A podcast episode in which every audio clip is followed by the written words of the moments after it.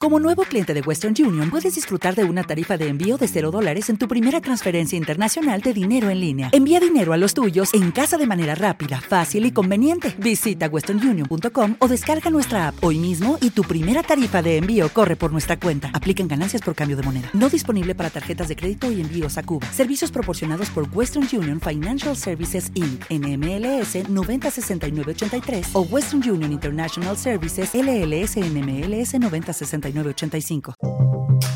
Opinión y análisis de los hechos noticiosos. Una mirada diferente con Felipe León López. Y este día Felipe León nos comenta de lo que nos dejará el presidente Andrés Manuel López Obrador en materia de seguridad, procuración y administración de justicia. Te escuchamos, Felipe, bienvenido. ¿Qué tal? Buenas tardes, buenas tardes amigos de Radio Educación Empecemos analizando un poco el contexto en que se desenvuelve la política de seguridad. Y es que el 11, ese, el famoso 11 de septiembre de 2001, marcó la política tanto lo de lo nacional como de seguridad pública de nuestro país. Y ahora el 7-10 de Israel podría marcar también los nuevos lineamientos que deberíamos sujetarnos los demás países. Le hemos dicho con anterioridad a raíz de que el terrorismo de Al-Qaeda atentó contra los Estados Unidos, su espacio aéreo y sus fronteras, especialmente la de México, obligó a los narcotraficantes sudamericanos a utilizar nuestra frontera y nuestro territorio y desde entonces el ascenso de los capos mexicanos han venido siendo prácticamente incontrolables. Independientemente de qué efectos traerá los conflictos de Ucrania y Rusia, Israel y Palestina en materia económica y geopolítica, sin duda habrá de esperarse más sobre los impactos en política de seguridad nacional y de seguridad pública en todo el mundo por el tema del, terrorismo que, por las señales hasta ahora recibidas, va por muchos años más de violencia. Y esto, claro, será un tema del próximo gobierno que habrá de enfrentar con suma seriedad y cuidado. Y es que hablando de la seguridad, una herencia maldita del pasado y que será la herencia maldita para el, próximo, para el futuro próximo, es el crimen organizado de los cárteles de la droga mexicana, los cuales hoy por hoy, dos de estos son los más poderosos de nuestro país y del mundo. La seguridad fue una de las banderas con las que Andrés Manuel López Obrador más ofertó en su campaña presidencial, pues consideró que con su pura aura de líder social y político podría convencer a los jefes criminales de detener la violencia y que sus programas sociales podrían recuperar el tejido social de grandes franjas de nuestro territorio.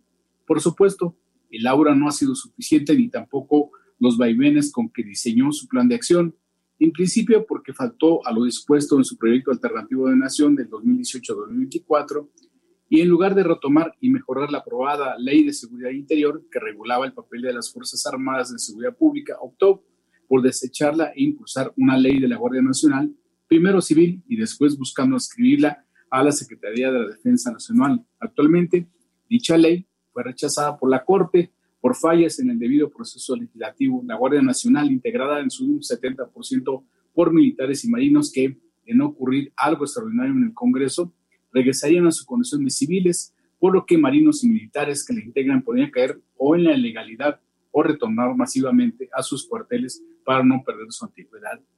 Y es que uno de los objetivos planteados y ofertados por dicho proyecto es que hubiera un retorno paulatino de las Fuerzas Armadas a sus cuarteles. No fue así, y tanto marines como militares han tenido cargos más allá de sus papeles prácticamente de seguridad.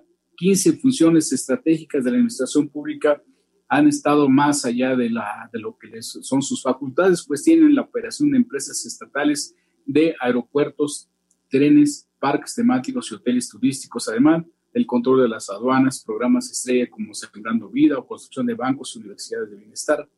Los ejes torales de la política de seguridad pública al arrancar la llamada cuarta transformación se cumplió en parte y otras fracasó. Y citamos, cambiar la narrativa no a la guerra contra los cárteles, pero sí a la pacificación del país, lo cual se mantiene para bien. La sustitución de la Policía Federal por una Guardia Nacional con un marco legal todavía endeble por la poca seriedad con que diputados y senadores morenistas hicieron los ajustes y cambios, pero sin respetar los procedimientos.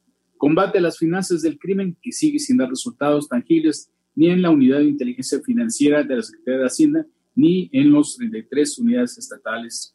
Arrebatarle a los jóvenes, no, a, a los jóvenes al crimen no ha sido fácil porque las becas escolares las nuevas universidades y programas como Jóvenes Construyendo el Futuro han fallado en el seguimiento y no se han reforzado con nuevas acciones que impiden la alta tasa de criminalidad en este segmento, que hasta ahora van más, hasta ahora en esta sección más, más de 5 mil los jóvenes que pierden la vida. La legalización de las drogas como la marihuana y la amapola no prosperó como se esperaba y ahí quedó el debate. Y ni qué decir de los fallos de la PGR, la lentitud con que ha operado y los líos personales, las obsesiones personales y familiares con que ha venido manejándose su titular, y eso sin contar ahora también con la confrontación con la Suprema Corte, que alargará más, una, aún así, la larga lista de impunidad de muchos casos en nuestro país. Amigos de Radio Educación, hablar de la seguridad no es nada fácil para un país que desde el 93 es azotado por la violencia del crimen organizado, empezando con asesinatos de alto impacto como políticos y un candidato presidencial, hasta llegar a la situación actual en que grupos delincuenciales prácticamente tienen tomadas regiones enteras amenazadas a la mayoría de los ciudadanos y como viene ocurriendo en las últimas elecciones, comienzan también a asesinar a políticos en activo. A pesar de todo ello, sus limitaciones y fracaso la seguridad pública se ha convertido en una plataforma política para posicionarse electoralmente. Y ahí está el primer secretario de Seguridad Federal, Alfonso Durazo, despachando ahora como gobernador, y como árbitro de los presidenciables de Morena. Y ahora también tenemos a Omar García Harfuch compitiendo para pasar de jefe de la policía a jefe de gobierno, como todo un Marshall o un chef tejano. Esa es una herencia maldita que habrá de revisarse y ajustarse con humildad y cambiar lo que ha fallado. Muchas gracias. Buenas tardes. Buenas tardes, Felipe León. Muy buenas tardes. Buenas tardes.